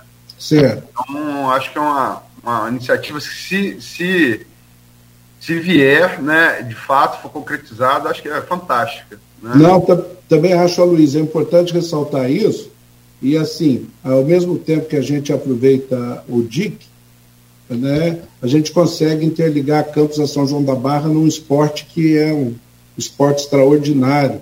Estão é, torcendo para que tudo dê certo e, e, assim, a gente sempre se colocou à disposição para ajudar no projeto, para estruturar esse projeto. E tem também já um estudo feito é, por uma equipe lá da, da UENF em relação a esse projeto e vai contribuir muito. Bem lembrado, Aloysio, esse projeto a gente precisa trabalhar e, dar força para que as coisas aconteçam. Né? Muito bem lembrado. Obrigado. Mas a gente tem nessa na relação é, Câmara-governo, foi, como você disse lá atrás, lá, a coisa desandou lá em maio de 2021, né? Ali, o próprio Juninho Virgílio, que teve aqui recentemente, é, falou que ali a coisa desandou e os dois lados, né? A coisa ficou muito tensa, até fisicamente tensa, né? E assim, você tem atitudes que. Como é que você vai julgar alguém, um vereador que leva megafone para a Câmara? Um vereador que joga água de esgoto na Câmara? Com todo respeito, isso é, é, outro, é outro picadeiro, errou, errou o picadeiro. Né? Mas agora tem gente também no grupo, muito séria, no grupo dos Bacelar. É... Eu conversei com essas pessoas ontem. Por acaso, isso por acaso, me encontrei por acaso. E ela me falou ontem que a pacificação é, é, é ela, ela, vem e vai, ela, ela, ela, fica, ela passa pelo fio da navalha, né? Onde é difícil não cortar o pé e não escorregar, né? E que essa fonte me falou ontem, uma fonte é, do Grupo Bacelar, de alto escalão e, e, uma fonte fidedigna, que o momento hoje é, é um momento de tensão. É, qual é o diapasão dessa pacificação, Mauro? Aloysio, primeiro a gente assim, é, é, é, a gente precisa entender que essa pacificação ela desagrada muita gente, né? Então, os bastidores é, da política, a pacificação, tem muita gente que prospera no caos, quer ver o caos para prosperar. E a pacificação, muitas vezes, ela, ela tem muita gente que, que, que não interessa essa pacificação. Porque quando, quando não tem uma. Quando existe um existe uma desavença, você vai para um lado, aí ele conta uma história para o lado B, conta uma história para o lado C, e começa a, a, criar esse clima, né, que é muito complicado. Então, assim, eu acho que essa pacificação, o que eu sempre falo, e, e assim, eu tive a oportunidade até, em algum momento, conversar tanto com, com, com o Rodrigo, com o Marcos Barcelar, conversar com o pessoal, participar, tanto é, é, eu, o Fred, o vice-prefeito, Frederico, que assim é um extraordinário quadro, que é um empresário extraordinário, um político talentoso também, a gente teve a oportunidade de conversar sobre essa pacificação. Então, é, é, eu acho que essa pacificação, eu entendo e falo isso, gente, aproveite o tempo que for de pacificação. Por quê? Para que a gente possa trabalhar e, e, e acabar com, com, um clima que não é bom para a cidade, que joga a autoestima da cidade para baixo. As pessoas assim já estão há muito tempo nessa guerra, é grupo A contra o grupo, grupo B, e isso é, assim, é desagradável. Eu, eu entendi em determinado momento que tanto é, o Barcelar, né, e a gente assim chama o líder do grupo Barcelar, que é, que, é, que é o Rodrigo, e também o Marcos, que é o líder local, o Rodrigo, que é o líder estadual. Então a gente, a gente faz o seguinte: vamos fazer uma, uma pacificação para que a gente possa trazer os benefícios para a cidade. Você vê o Rodrigo é o presidente da Assembleia Legislativa, está fazendo um trabalho excelente na Assembleia Legislativa. O Rodrigo tem, tem preocupações lá, a preocupação dele é estadual, a preocupação dele é federal. O nível que ele está vivendo lá é, é, e a importância que ele tem, a oportunidade que ele tem de trazer as coisas para Campos, assim como ele está trazendo, assim como ele está contribuindo, né? assim como ele tem ajudado também em todas essas articulações que o, que o, que o, que o prefeito faz com Vladimir, junto ao governador Cláudio Castro, né? junto ao Fará, junto a, a, a ao vice-governador. Quer dizer, o Rodrigo também tem contribuído para que essas coisas, para que tudo venha para Campos. Então, essa pacificação é importante e a gente tem que entender isso. Não faz sentido a gente aqui ficar criando é, é, desavença, ou a gente ficar ah, agredindo B. E fa... o momento, esse momento já passou. Esse momento já passou. É, você tem que ter oposição, a oposição é natural, mas a oposição tem que ser construtiva. E é isso que a gente espera da oposição, da oposição construtiva. Né? E a pacificação ela vai perdurar. Eu avalio que a pacificação é um momento do desenvolvimento, é o momento de você fazer pela cidade. Agora, eu acho que o, que o Rodrigo ele chegou a um tamanho que, assim, ele tem outras coisas, ele tem um Estado para tocar. Né? E mesmo assim o Bacelar tem cuidado, ele tem ajudado a trazer recursos para Campos, ele tem ajudado a fazer obra para Campos. Né? Se, ele, se ele não tivesse ajudando, é, a, a forma, se ele poderia intervir para atrapalhar, pelo contrário, ele ajuda. E a gente precisa entender isso. O que não pode é a gente aqui ficar brigando, por quê? Porque as eleições se aproximam. As eleições estão próximas, cada vereador, alguns vereadores, e nós temos vereadores de alto nível, alguns vereadores eles, eles estão preocupados com a reeleição. E qual é o mote? Se não está no governo, está contra, é bater no governo para tentar buscar o lado que, que não apoia o governo, porque também governo nenhum é unanimidade. Então, assim, eu vejo que essa pacificação ela tem que perdurar, está sendo benéfica para a cidade. A cidade, repito, está no ciclo virtuoso, muita obra na cidade, graças ao governo do Estado, graças ao prefeito Vladimir e graças principalmente à junção, onde você tem governo do Estado, presidente da Assembleia, Bacelar, o Rodrigo, onde você tem o prefeito Vladimir, onde existe essa união, a gente está prosperando, Aloysio. Então, assim, eu acho que a gente tem que fazer o um exame de consciência para entender se eu vou colocar os meus interesses acima de um momento de um, de um, de um bem melhor para a população que está acontecendo agora. Né? Então, é, assim, é lamentável que algum. E falo assim, não é só, do, não é só oposição, situação, não. Existe gente de todos os lados que, que não, não quer saber de pacificação, quer ver o circo pegar fogo e quer prosperar no caos. Essa é a minha visão da, do momento. É, a pacificação, é, ela tem dois aspectos. Né? Um aspecto é esse administrativo que você explanou aí, está perfeito a possibilidade de ter um líder executivo local em parceria com um líder de legislativo estadual é uma junção, é uma conjugação é, rara, rara, raríssima, rara, raríssima, é, da cidade. Sim, sim, É. muito bom, é muito bom Rodrigo estar como presidente da Assembleia. Nós temos que, nós temos que aproveitar esse momento é, um, é um alinhamento, é um alinhamento astral, digamos assim, muito difícil de se repetir. Né? Então acho que sim, a cidade tem que aproveitar. Você está coberto de razão nisso no meu entender. Agora, ela tem também um aspecto, é, e você também citou, Ampassan, mas eu queria entrar mais nele, o aspecto eleitoral. Porque é, você tem os vereadores, os vereadores do governo, que sempre foram no governo, e você tem os vereadores que com a pacificação estão se chegando ao governo. E aí foi, foi pergunta do Rodrigo, como é que vai comandar? Você teve que comandar ali primeiro Nildo e, e Ábido para recuperar a maioria mínima. Ah. E agora os Bacelar vindo, se essa pacificação for até a eleição, estamos falando daqui menos de 15 meses, 6 de outubro do ano que vem, acomodar também essas pessoas no grupo. É, o Ângelo Rafael, secretário de governo, disse aqui nesse programa que isso iria acontecer sim, que é natural, é, é do jogo, né? Você vê agora, por exemplo, o Lula com a União Brasil, é o jogo, é o jogo, é o jogo. Mas teve uma resposta é, de Marquinho, é, presidente da Câmara na tribuna, uma resposta muito, muito, muito, muito forte. É, como é que, como que de fato vai se dar essa pacificação em termos administrativos eleitorais, Mauro? Olha, eu, eu, eu, entendo, eu entendo o seguinte. Eu entendo que a pauta principal, eu entendo que a pauta principal ela não deve ser prejudicada. O que, que, o que, que é a pauta principal?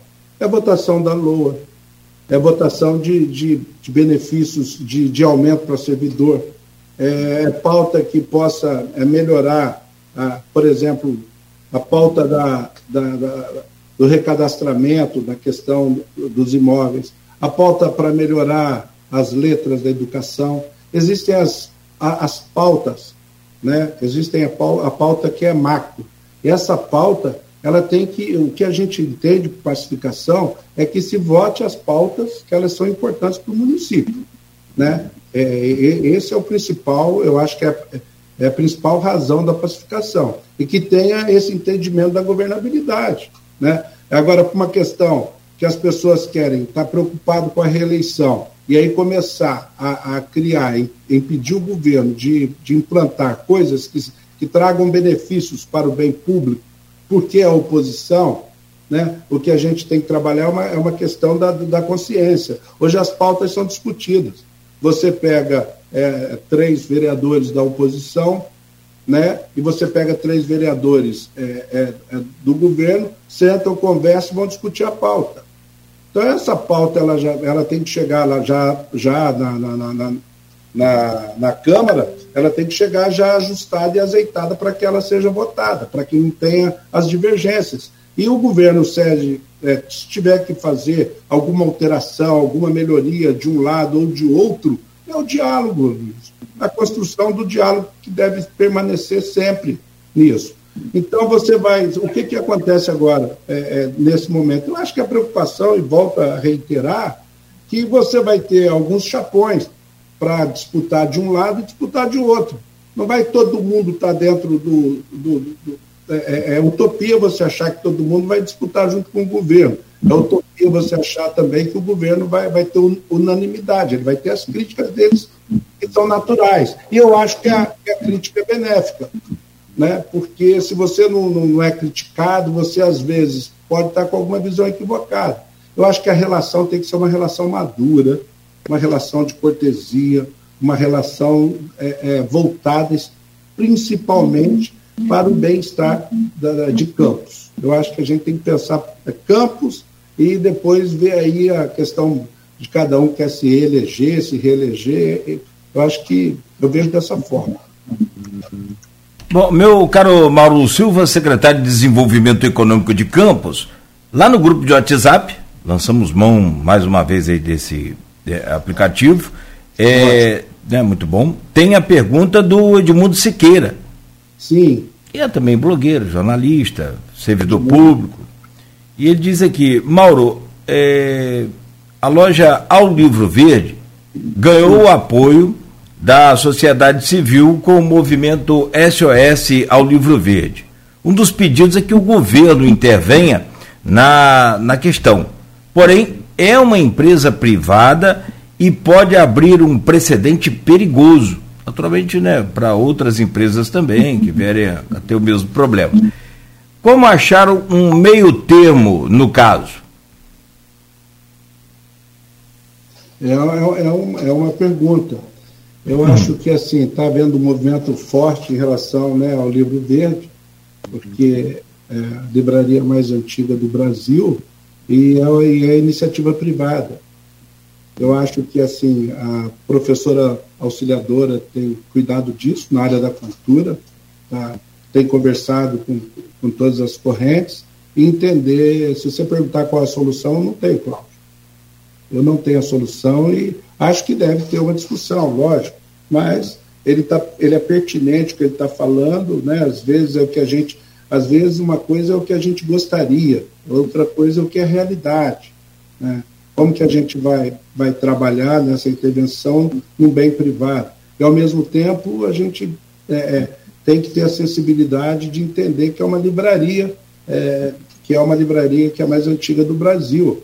Assim como é um processo que vem acontecendo com a Livraria Cultura, com toda a FINAC, foi a primeira a fechar, com a questão da. É um, é um momento da, da, da, da mudança, da, da inovação, da tecnologia, que hoje a maioria não compra livro. Poucas pessoas, né, com raras exceções. Eu tenho certeza, por exemplo, que o não compra livro, porque é, é diferenciado. Mas a maioria da população, o que vai permitir né, que a subsistência das livrarias, eu acho que é uma mudança de comportamento, é, não, é, é, não é de campos né, do Brasil, é do mundo, é questão digital, infelizmente, é como acabou a Kodak, como acabou algumas coisas, mas assim, o sentimento, a preocupação do poder público e, em, achar um caminho, eu acho que tem que participar da discussão e entrar até onde for pertinente ao poder público, né? Então, a gente fica, fica preocupado com isso e, ao mesmo tempo, pelos dois aspectos, como colocou Edmundo aí. Perfeito. Bom, são 8h21, então. Vou pedir novamente aqui um, um, uma licença rápida para a gente fazer esse outro intervalo. E aí a gente volta para o fechamento do programa com uma projeção suas eleições é, do município de Campos, 2024, prefeito e vereador. Então, vamos sim, deixa só assim, o Felipe Kenusti está me lembrando aqui hum. da questão da, da energia fotovoltaica, né? Sim. Onde a gente tem trabalhado muito e o prefeito é, entende, nós também, que a questão da campus é, pela irradiação e por ser uma planície, a, a, questão da energia fotovoltaica que a gente vai se tornar e quer se tornar referência em relação à energia fotovoltaica. E nós temos aí é, 30 empresas é, pedindo licenciamento, e para nós o maior gargalo, e temos conversado muito com a Enel, nosso gargalo está sendo a questão do acesso, e assim, alguns empresários é, questionando que não consegue ligar porque a Enel não consegue fazer a extensão de rede. Então, assim, eu quero deixar, deixar claro que nós estamos muito sensíveis a isso. É, já tivemos reunião com, com a Enel, com, com o representante de Brasília, estamos buscando uma solução também junto ao deputado Leal, ao Felipe Peixoto, né, que são os secretários de energia, para que a gente possa solucionar essas demandas que nós temos aqui dos nossos empresários e, das, e, e, e dos parques de energia de fotovoltaica para resolver a questão do acesso da Enel. A gente precisa sensibilizar a Enel para que nos ajude a implantar essa política é, é, de Estado, não é nem de governo, é de Estado. Muito bem. Bom, posso fazer um apontamento, Nogueira? Por gentileza. O Maurício Batista, é, o Felipe que não está aqui também comentando, o, é, mas o Maurício Batista Furel, né, que é o nosso ouvinte aí, 001. Eu não vou usar 01 porque ele é lulista e, e 01 é coisa de Bolsonaro, né? Nosso ouvinte 001 está aqui desde o primeiro programa. Eu fiz, sem citar nomes, mas fiz algumas, alguns apontamentos sobre atitudes que eu considero vergonhosas a qualquer representante de mandato eletivo é, levar, levar megafone, água de esgoto para a Câmara. E ele lembra que vereador que quebra caixão é manifestação. Ele está falando de um Virgílio. É, e eu escrevi muito claramente, errou. Só tem uma pequena diferença. Foi na rua, não foi, não foi na tribuna da Câmara. Isso para mim, e Mauro está aí, ex-vereador, pode dizer melhor do que eu, isso tem uma diferença brutal, né? Brutal. Com certeza, com certeza, Luiz. É, você levar para a Câmara, né, onde é um, um, poder, um dos poderes, né, um dos três poderes, que é o poder legislativo, é outra conotação. Uma coisa é uma manifestação dele na rua, né, certo ou errado é, é uma questão, mas foi uma manifestação externa. Eu acho que são coisas totalmente diferentes. Inclusive, num, um possível, né, se a gente tivesse uma comissão de ética, um possível julgamento por quebra de decoro, né? É uma diferença muito grande também, né? O que você faz na tribuna o que você faz na rua. É.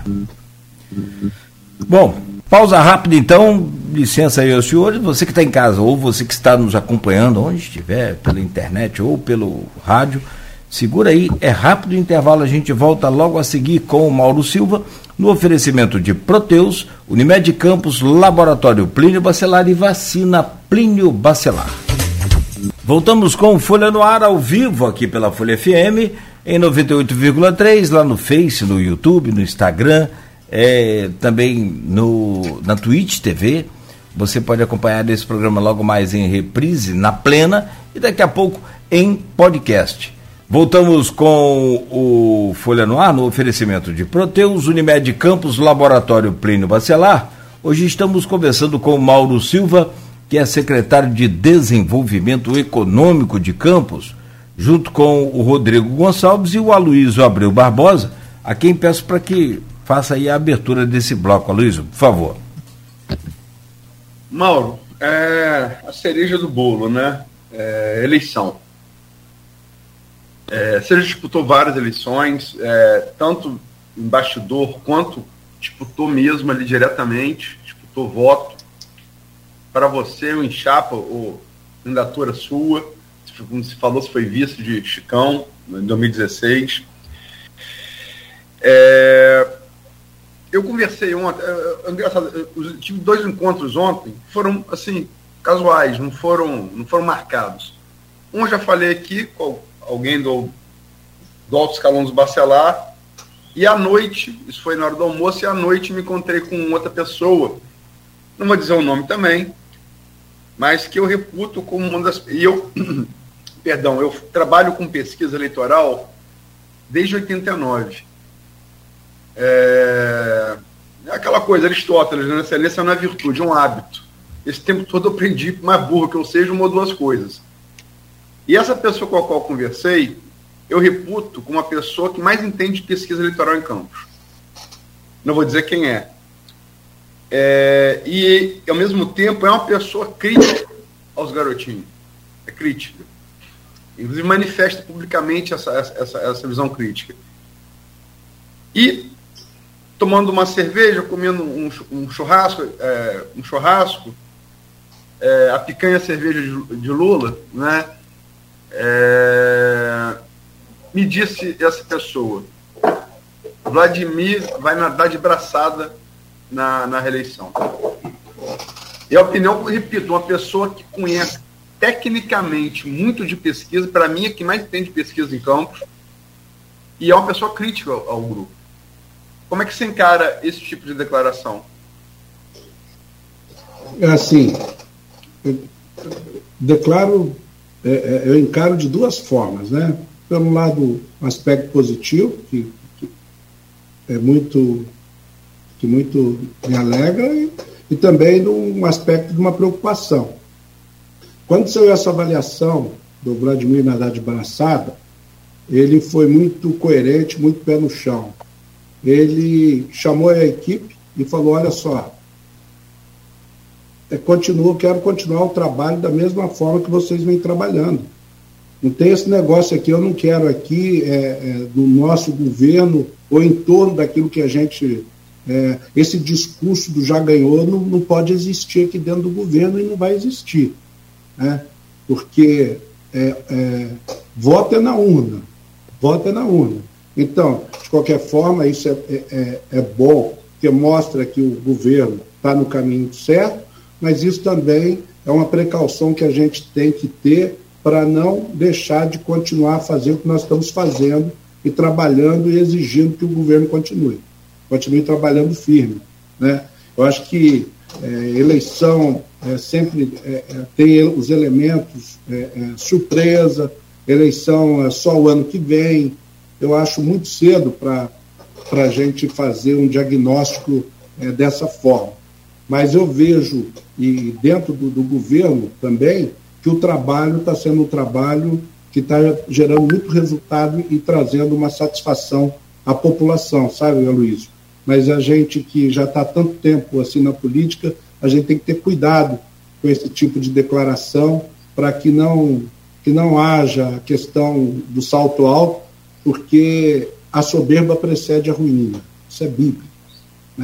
Então, tá bom, tá bom, bacana. Obrigado pelo reconhecimento e vamos continuar trabalhando e vamos continuar a fazer o que a gente tem que fazer. Eu acho que, que esse é o ponto. Esse é o ponto da questão.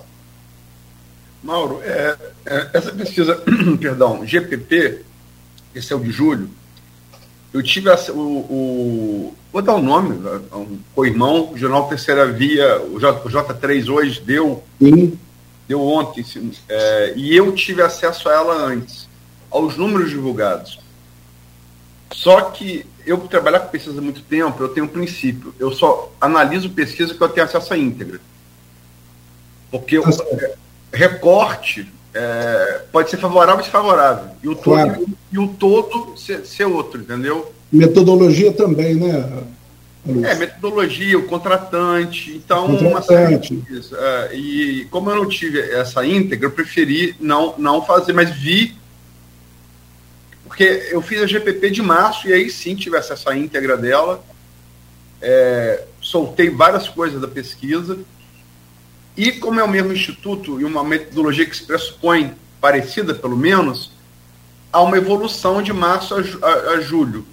Mas, por princípio, como eu, eu não tive acesso à íntegra da de julho, eu preferi não fazer. Tá. Agora, vamos. É, mas é bom até para é, externar isso. É, os players. Quem são os players? Os jogadores. É, Vladimir, bem avaliado, né? candidato natural à reeleição. É, passei um período afastado por motivo pessoal, voltei, voltei querendo me inteirar das coisas. E já sabia da intenção, mas aí comecei a conversar com PT municipal, estadual, federal, na impossibilidade de Carla ser candidata, ninguém tem dúvida, basta olhar a votação dela para deputado estadual, né? bem votada em Campos, que tem potencial eleitoral, mas foi candidata à reeleição em município limítrofe está pacificado no Supremo que não, não pode. Exato. Então é Jefferson. Jefferson, né? É, reitor do IFE, né?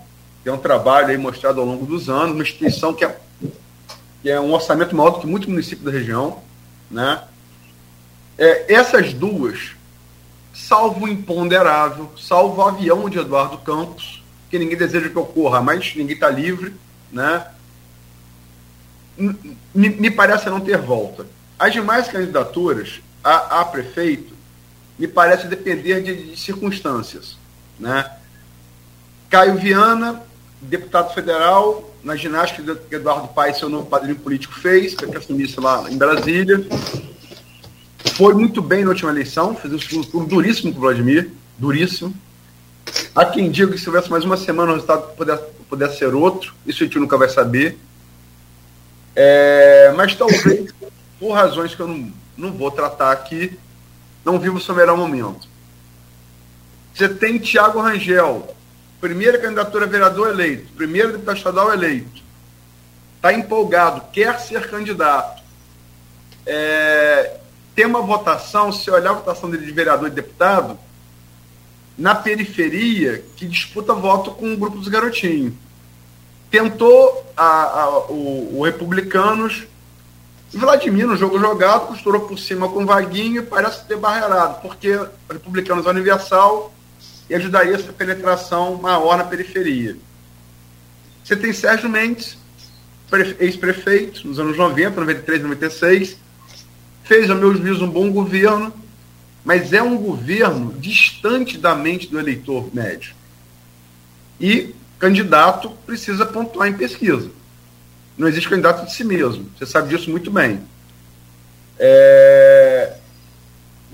é Natália Soares, que teve um belo desempenho na última eleição, já falou nesse mesmo programa aqui que, pelo desejo dela, que havia vereadora. No meu entender, seria uma belíssima candidata vereadora, né? não a prefeita. E você tem o espólio, que Nogueira falou agora há pouco, aí um bolsonarista, Rodrigo detalhes, um bolsonarista desses mais radicais que teria é, liderado lá o 8 de janeiro, é, Campos tem, se mostrou muito bolsonarista no, no, em 2000, no segundo turno presidencial de 2018 e 2022. 63% e quase 65% de votos. É o herdeiro disso, que a pesquisa de EPP de março apontou como CVC da direita Campos, que tem uma candidatura a vereador promissora e para prefeito é, a história é outra. Estou citando, me desculpe me alongar, mas esses são, não entender os players. Como é que você analisa cada um deles? Aloysio, assim, primeiro, é, primeiro que qualquer pretensão de quem está na política é legítima, né? Então, acho que todos eles têm direito e acho que, que é importante para o processo democrático. É, o PT, é, tendo, sendo o, o, presidente do Brasil, que é sendo Lula do PT, é obrigação do PT lançar candidatos cidade, nas cidades de médio porte, até mesmo para defender a bandeira do PT. Eu acho que o PT vai, claro que vai lançar o candidato, tem que ser o candidato. É, te confesso aí também, eu não sei as questões internas do PT, confesso que eu não sei se é o Jefferson, mas se for o Jefferson, né, eu diria o seguinte: eu diria que vai ser muito bom se for o Jefferson para elevar e engrandecer o nível do debate. Porque o Jefferson é um.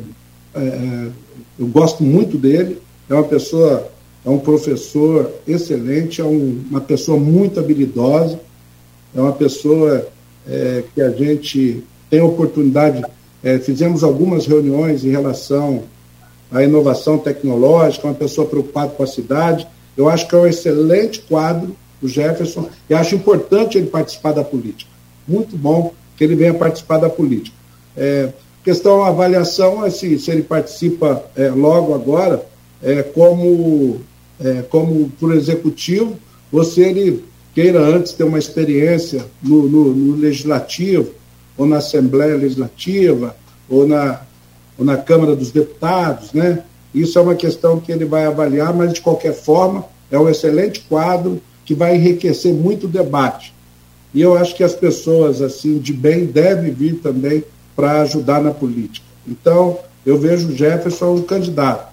É, em relação ao PT, exatamente, se o PT tiver candidato e como vai ter um candidato em Campos, naturalmente o o, o, o que diz que são a, a, os da direita, os bolsonaros, ou, ou vai se aliar a alguém ou vai ter candidato próprio, que hoje eu não vejo assim algum candidato próprio. Naturalmente, possa vir apoiar quem tiver, porque a, a, no alinhamento político você não se alinha nem sempre com, com, com, os parceiros, mas com os adversários em comum. E o PT é o adversário do, do Bolsonaro do bolsonarismo. Então, se o, o PT vai lançar e vai lançar, eu acredito que vai lançar, você já vai ter aí, eu acredito, que o bolsonarismo não lança e vai apoiar. Eu entendo que tem uma grande chance de apoiar o, o, o Vladimir para o pleito. Então, o Jefferson é um bom nome, vai enriquecer o debate e é importante. O, o Caio, eu acho assim, ele já foi candidato é, é, duas vezes, acho também legítimo que ele possa ser, mas eu acho que agora, é, ele estando lá na, na, na, Câmara dos Deputados, tem que avaliar qual vai ser o grupo político que ele vai, por onde ele vai vir, só pelo PSD, né? qual vai ser o partido, quais são as condições dele para disputar. Porque a gente tem que ver que essa eleição é atípica. Por que, que ela é atípica? Porque nós vamos agora ter é, é, cada partido só pode lançar 26 candidatos a vereador. Então, quer dizer, vai reduzir muito o número de participantes na questão do play municipal. Fora os candidatos, é, é, que serão agora 26, nós temos a, a, as federações e as fusões dos partidos. Então, se você fizer uma análise de quantos partidos e quanto é, é, para participar, você vai ter aí sete ou, ou oito blocos participando, juntando todos os partidos. Se hoje o governo tem algo em torno, é, é, tem hoje capacidade de formar cinco blocos e possivelmente um sexto bloco, e você vê é, é a questão do, do, do, do Barcelar já tem mais uns três blocos, você vai ter um bloco do PT para ver com quem vai, vai, vai se alinhar, e eu acho que vai sobrar pouco espaço para partidos com viabilidade para que tenham mais candidatos. Então, você vai ter aí, eu acho que no final, é, com viabilidade, você vai ter três candidatos ou qual, três candidatos que possam ter viabilidade. Né? O Tiago Rangel, temos que entender assim, qual partido que ele vai participar. Ele foi vereador, ficou dois anos como vereador, concorreu a deputado, foi para deputado, mas na questão da majoritária, a majoritária é uma eleição que precisa de uma articulação maior né? É, se ele se considera que, que ele esteja pronto para disputa, até porque é, se houvesse, se a pessoa fosse obrigada a se descompatibilizar do, da função que ela está como deputado federal, como deputado estadual, para concorrer ao executivo, com certeza seria muito menos candidatos no, no, no executivo, porque você concorre de graça. Então, o que que, o que que, qual muitas vezes é a estratégia? A estratégia é você concorrer de graça, manter o seu grupo político ali em movimento, né, trabalhando a eleição para vir para deputado na próxima. Então, concorrer de graça como deputado estadual, como deputado federal, é assim uma coisa é, é, acaba sendo muito muito cômodo, muito cômodo para ir para o embate. O Sérgio Mendes, né, assim, eu, eu gosto muito do Sérgio Mendes, eu acho, tenho o maior respeito por ele, e a, a condição dele se viabilizar para ser candidato é, pode também enriquecer o debate, eu acho que, que é natural, mas como você disse, e, e como ele está muito tempo fora da política, e, e é difícil para você, você retornar à política, mas é uma pessoa também que tem o direito e que é legítimo ele concorrer. A Natália, você mesmo, né? Você colocou da questão dela para ser, pode ser, pode ir para o parlamento. A Natália fez um belo trabalho, foi muito bem na eleição passada, foi muito bem na eleição passada, e ela agora, é, eu acho que ela tem a possibilidade também, ou disputando ou não, na disputa também, o nível do debate dela sempre foi muito elevado, né? Então, eu acho que eu acho que vai ser, vai ser importante. E a questão aí que eu acho que é, que é assim, crucial é a questão do, do PT, da, do lançamento da candidatura. Você passa aí, eu não sei se a linha anormal ainda está no PT, ou se, ou se é Odisseia, ou se tem os quadros do PT, ou se o Jefferson é consenso. Né? Então, assim, é, eu vejo que a, que a eleição com, com, com o Jefferson e, e né, com a Natália é, elevaria muito o nível da discussão para a eleição do município. Né? E nós estamos trabalhando.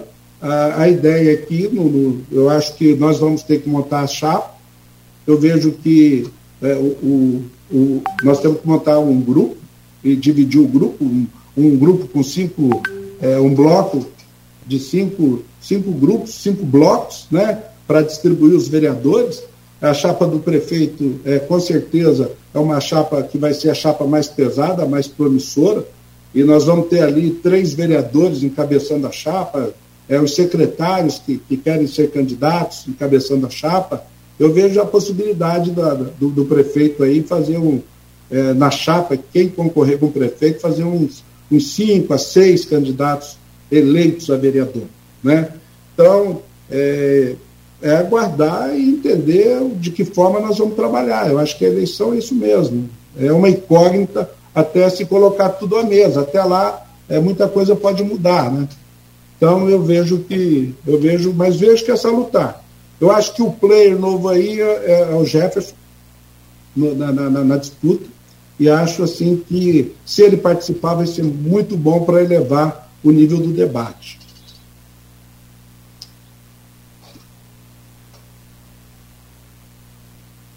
Não, é só para a gente. É...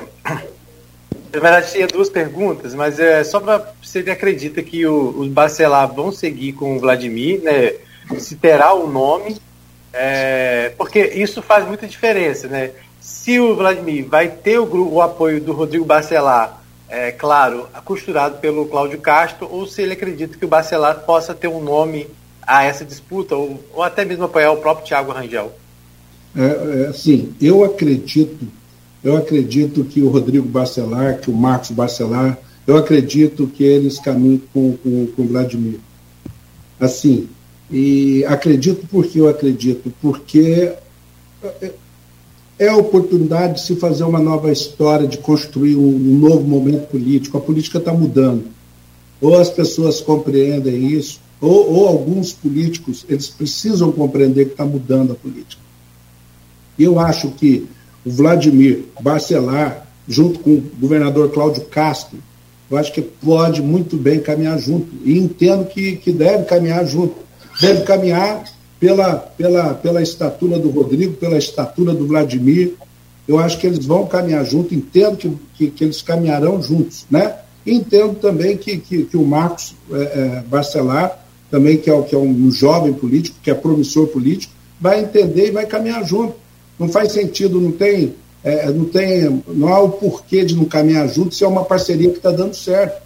Né? Eu acho até que o povo vai cobrar que eles caminhem junto. Pelo quê? Pelo clima que se instalou na cidade, é pela, pela prosperidade que a gente está vivendo, com essa parceria Rodrigo, Vladimir e Cláudio Castro. Eu entendo que vão caminhar junto. Eu não vejo. Eu acho que pontualmente alguém fica insatisfeito, é, fala alguma coisa, outro fala outra, mas isso é normal mas na essência, que é importante, que é a essência do povo, que é a essência é, da política, eu acredito que eles caminhem juntos. E é o que eu desejo, tá, Rodrigo?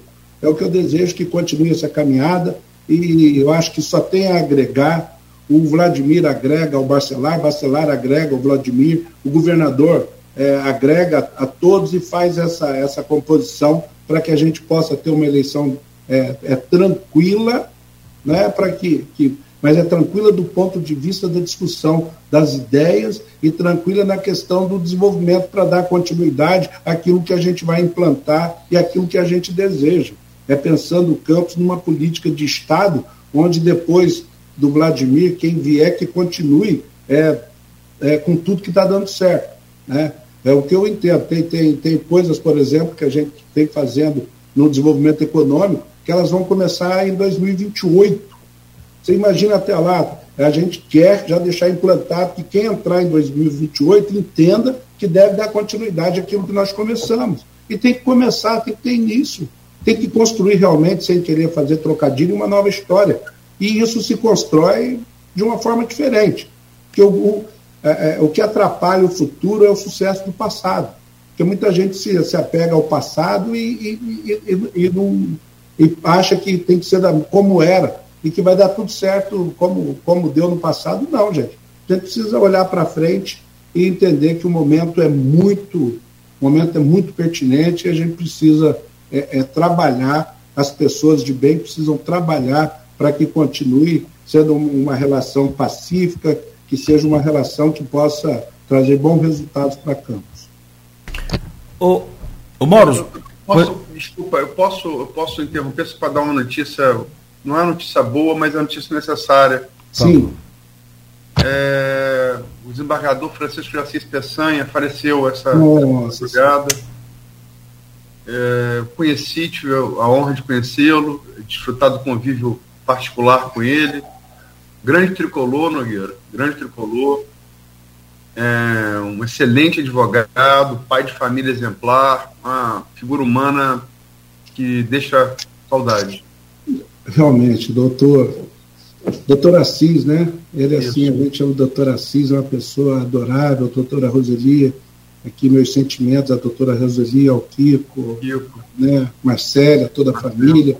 eu venho acompanhando, tenho trocado, tenho trocado mensagem com a doutora Roseli, acompanhando a, a situação dele, estava internado há bastante tempo, e assim, é, é, é um sentimento que Deus conforte o coração da família, de todos, e é a passagem para a vida eterna, né?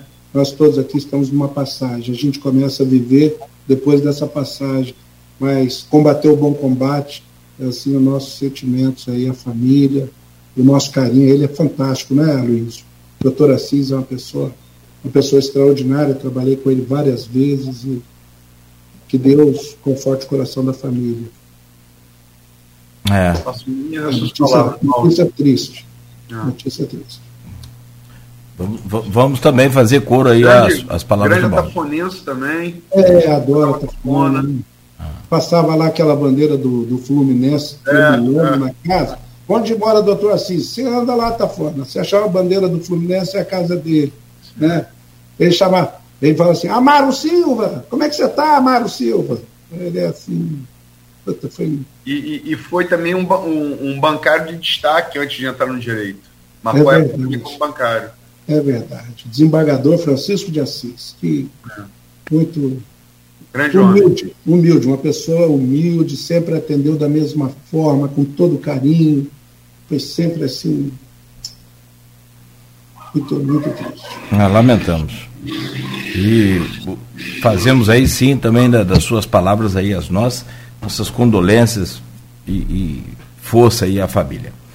O, o, meu caro Mauro, só para a gente fechar aqui, é, rapidamente, já são 8h56, duas perguntazinhas bem rápidas, meio que no ping-pong. Claro que Sim. tudo aqui é no campo da, da especulação, porque são nomes, evidentemente, que estão postos aí e vão disputar as suas é, é, pré-candidaturas ainda na convenção partidária. Então tem todo um processo, evidentemente, que e, é claro que respeitamos a lei eleitoral. É, você está filiado a algum partido? Você também tem essa pretensão de se, se candidatar? Não, claro. E, e, e, outra coisa, só para saber, já bateu o porque depois dele a coisa parece que mudou muito. Né? O, essa conotação de vice-prefeito tomou um, um, novo sentido, que é o, o, o Paz, é, o doutor Frederico Paz, está batido o martelo? Ele segue na chapa? Com certeza, eu não tenho dúvida disso. E assim, acho que a, eu acho que essa parceria, que essa junção Frederico e Vladimir, Vladimir e Frederico, é uma, é uma junção que deu certo, né? O Frederico é uma pessoa extraordinária, é um, né, aquilo que eu falei, além do, da, de ser um empresário, um empreendedor, ele é um cara, é, uma pessoa amável, uma pessoa dócil, uma pessoa inteligente, né? Uma pessoa que sempre está tá, tá pronto para tá pronto para composição, uma pessoa. É, eu acho que essa chapa, ela vai, eu acho, não tenho certeza, essa chapa ela continua firme, continua imbatível. É, você perguntou em relação, eu estou no PP, né? E desde lá do início, junto com o Cristino Áureo, eu, eu e, e o Cristino fomos até, é, é, o Cristino ainda deputado federal, ele foi com o Vladimir até o Ciro Nogueira, nós fizemos uma visita ao Ciro, que era, que era o chefe da Casa Civil na época do, do governo Bolsonaro, e desde lá está havendo esse convite do, do prefeito Vladimir para o PP. Isso foi reiterado agora com o secretário Luizinho, o deputado federal Luizinho, também que reiterou que é, é, já conversou, teve a conversa com o Arthur Lira, que vem a Campos é, é, é, em um determinado momento, uma questão de agenda, e o PP virá a Campos, a cúpula do PP, para que a gente, o Vladimir, com certeza, é, vai concorrer pelo PP, para que ele venha a Campos para sedimentar e, e, concluir isso. Né? Então, acho muito bom. a gente vai continuar contribuindo aí, à medida que for que, que, precisar da nossa ajuda para ajudar a coordenar a campanha, ajudar, é, continuar ajudando é, da forma que eu sempre contribuí na questão do, né, de estar ajudando na assessoria, nos bastidores, assim, é uma, é, foi sempre a, a, minha função. Eu fui candidato a vereador porque à época o garotinho entendeu que todos os, os secretários, a maioria dos secretários deveriam ser candidatos, aí que Paulo Irano também foi candidato a vereador, Quando eu fui candidato a vereador, eu tive 4.816 votos. E aí, Aloysio, é, é, é, sempre tem os políticos falam assim: ah, você é técnico na política, você dá pitaco, né? Mas eu quero ver você disputar uma eleição. Então, sempre tem aquela. E assim a gente disputou. É, fui o sexto candidato mais votado à época. E assim, foi muito bacana, uma experiência legal mas eu, eu saí para uma missão e volto agora para onde eu sempre estive, que é a questão de estar contribuindo, assessorando, é o que eu gosto de fazer. Né? E o Frederico, com certeza, o Frederico é, vai, vai, vai, vai ser e vai continuar dando é, essa contribuição ao governo extraordinária, ajudando ao Vladimir, é um ponto de equilíbrio que o Frederico, sem dúvida. É, olha, para você ter uma ideia da grandeza é, é, do Frederico, né? Nós tivemos uma reunião lá no desenvolvimento econômico e o, o Fará falou, Mauro, a gente tem uma dificuldade e nós temos que implantar em todo o Estado a questão dos distritos florestais. O Estado vai fazer, está fazendo agora um grande estudo para que a gente possa ter a compensação do carbono e que possa ter os distritos florestais para recuperar as áreas degradadas do Estado do Rio de Janeiro. Né? E Campos é, sempre assim teve uma lei que era, que era muito ruim para a questão da silvicultura. E eu, eu fui assim é, é, conversar com o Frederico. O Frederico falou, Mauro, temos que implantar essa lei. Eu não estou preocupado com, com questão se, se eucalipto vai disputar com cana, não estou preocupado com isso. A gente tem que trazer o que é melhor pela cidade. Entendeu? Então, o que, que demonstra? Demonstra que ele é uma pessoa preocupada, primeiro, com a ele é o vice-prefeito, eu sou o vice-prefeito, estou preocupado com a população como um todo e acho que vai ajudar a gerar economia, vai gerar com esses distritos é, florestais que serão cinco instalados no estado do Rio de Janeiro, sendo dois no norte fluminense e Campos faz parte dos dois distritos, pelo sul e pelo norte, nas áreas que são degradadas e que pode ser a grande também uma grande diversificação da economia. E o Frederico é, é, foi assim a pessoa que falou não, vamos fazer, temos que fazer ao contrário do que muita gente poderia imaginar, não, vai, vai disputar com a cana, não tem nada disso. Então, eu quero registrar aqui o tamanho do homem público, que é o Frederico Paes, e a necessidade de se manter uma chapa vencedora que está ganhando, e com certeza essa vai ser a chapa do próximo pleito. É, Vladimir e Frederico vai ser a chapa, não tem dúvida nenhuma, questão. essa vai ser a chapa do próximo pleito. É, Vladimir e Frederico vai ser a chapa. Bom, são tem um áudio aqui rodando aqui, mas agora parou. Bom, desculpa. Ô Mauro, são... vamos partir para o fechamento então. E são 9 horas e 2 minutos. É o meu que, que acabou ficando aberto aqui, perdão. É, agradecer a você por hoje, por sempre, né, a disponibilidade sua, a gentileza de nos atender desejar a você um bom final de semana e, e sucesso aí na sua vai, porque tudo que, que você fizer de, de bom e de, de, que der certo e for sucesso é bom para todos nós, para todos os campistas. Muito obrigado. Eu que agradeço, agradeço a oportunidade, agradeço ao Rodrigo, agradeço ao Aloysio, a Luiz a quem assim eu tenho maior carinho, maior admiração. Um abraço para a dona Diva, quem eu também aprendi muito, né? E assim, sua mãe é uma pessoa extraordinária, um forte abraço para ela, de coração, ao Cristiano. E assim, só para também, para encerrar, é, ontem é, nós publicamos é, o chamamento público do retrofit do centro da cidade, e também o Edivar sempre nos cobrou, o Fernando Loureiro, para que a gente pudesse revitalizar o centro da cidade, para criar lá uma oportunidade, assim como está sendo feito em São Paulo, está sendo feito também no Rio de Janeiro, fizemos um chamamento público, onde vamos fazer isenção de IPTU nos dois primeiros anos para requalificação de imóveis, podem ser mistos, abrir mão de garagem no centro da cidade, redução do ISS 2% da obra, né? O chamamento público do retrofit para povoar, para é, recuperar o centro histórico e a cidade para a gente voltar, é, é, trazer fluxo para o centro da cidade para atender não só ao centro histórico, principalmente à economia e aos comerciantes. E dizer também, é, e agradecer mais uma vez a Luiz, dizer que eu, eu entendo e vou estar sempre trabalhando para que não haja qualquer contratempo entre a, a parceria é, e essa nova história que está sendo construída pelo Rodrigo Bacelar, que está sendo construído pelo Vladimir, pelo governador Cláudio Castro, a gente vai sempre trabalhar para que isso continue, porque realmente isso vai ser muito importante para o desenvolvimento não só de Campos, mas de toda a região e do estado do Rio de Janeiro. Né? Então, a gente vou trabalhar sempre com isso e evitar que se façam intrigas, né, que as pessoas e que alguém, os políticos queiram prosperar no caos para ver, para é, colocar fogo no partido.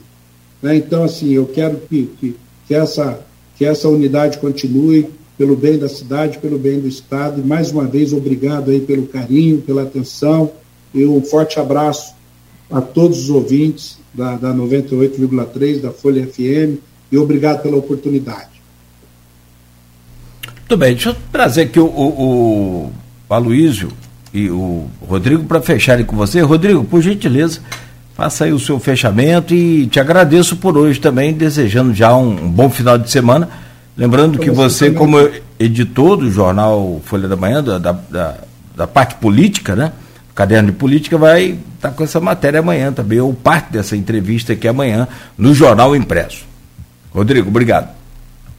Obrigado a você, Cláudio. Obrigado a Luiz, em especial ao Mauro. Como você disse, amanhã tem Folha da Manhã cedinho nas bancas, né? E parte dessa entrevista também vai estar amanhã né, na edição.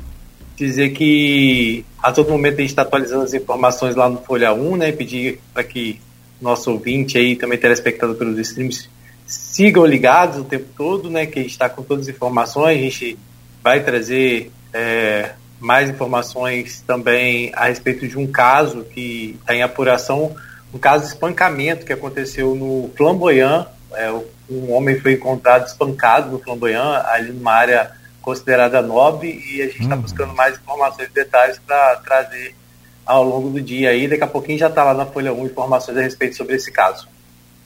Rodrigo, um beijo à sua mãe, hein? Não esquece. Vai, obrigado, uhum. Boa. Aloysio, também fechando com, com você essa semana aí produtiva, muito boa. Né? Muito obrigado desde já e um bom final de semana para você também. Obrigado a você, Nogueira, obrigado a Beto na técnica, obrigado Mauro. É... Mauro, Rodrigo, obrigado. É, não posso, falando de Rodrigo, não, não posso deixar de falar da Dona Sebastiana, né? Dona Sebastiana, é verdade. É. Está sintonizada. É, beijão para a senhora, com muito, muito afeto. Mauro, rapaz, eu conheço o Mauro há muito tempo. É... Primeiro como jornalista, Mauro marcou a época na, na TV Norte, né? na época a TV Norte era, era Globo, né? novo ainda, eu um pouco mais novo, mas ele também novo. Depois vi o ingresso dele na vida pública, ele teve é, os primeiros, sempre teve os primeiros escalões ali do, do quando os garotinhos se sucederam, o casal sucedeu no, no governo do Estado. É, Mauro, assim, é, eu acho que é uma, é uma, coisa consensual, que mesmo que não goste dos, dos garotinhos no grupo, Mauro é um gentleman, né? Mauro é o cara sempre da, da, da articulação, da pacificação, Mauro praticava pacificação muito antes dos garotinhos Bacelar ficarem mais famosos por isso. E é uma figura sempre de bom trato, atencioso, humilde, enfim. Mauro é uma figura humana que tem muito a lecionar a todos nós. É, obrigado pela entrevista. E registrar aqui, além de reforçar o pesar aí pela perda do desembargador é, Francisco de Assis, é, é, é uma perda, acho que para a cidade, uma perda. Todo mundo pôde conviver com ele, como eu tive, tive a oportunidade, essa honra. Mas registrar também aqui, Mauro, que quem está nos ouvindo é o, o vereador Alinho Naim, é, que manda abraço para você, está assistindo um manda abraço para você, e também se solidariza com, pela perda do desembargador né, coloca aqui e faço minhas palavras de Elinho, exemplo de homem de caráter. Verdade. Muito bem, 9 horas e 9 minutos. Pois não, Mauro, pois não. Meus uhum. sentimentos, que Deus conforte o coração da família, do meu amigo assim especial. Bom, nós. E durante Nogueira, a. o áudio. Ah, perdão. Desculpa. Agora vai. Desculpa, durante a programação a gente faz aí o noticiário completo, a cobertura completa sobre a, o falecimento. É... Então, só uma coisa, é, é, parte dessa entrevista vai estar amanhã, bem uhum. cedo, na, nas bancas, na casa dos assinantes, né? Boa. de Mauro hoje. Boa, boa. Só para lembrar. Isso, um jornal impresso, Folha da Manhã. Valeu, Luiz. Valeu, meu caro Rodrigo. É, o, o Maurão, um abraço. Saúde. Um abraço. Bom, Saúde, sempre revelo. Saúde e paz. A você também que nos acompanhou até aqui, muito obrigado. É, você que é fake, não agradeço. A gente volta segunda-feira, às sete da manhã, aqui com Folha no Ar. Bom final de semana, continue ligado, é claro, na Folha FM.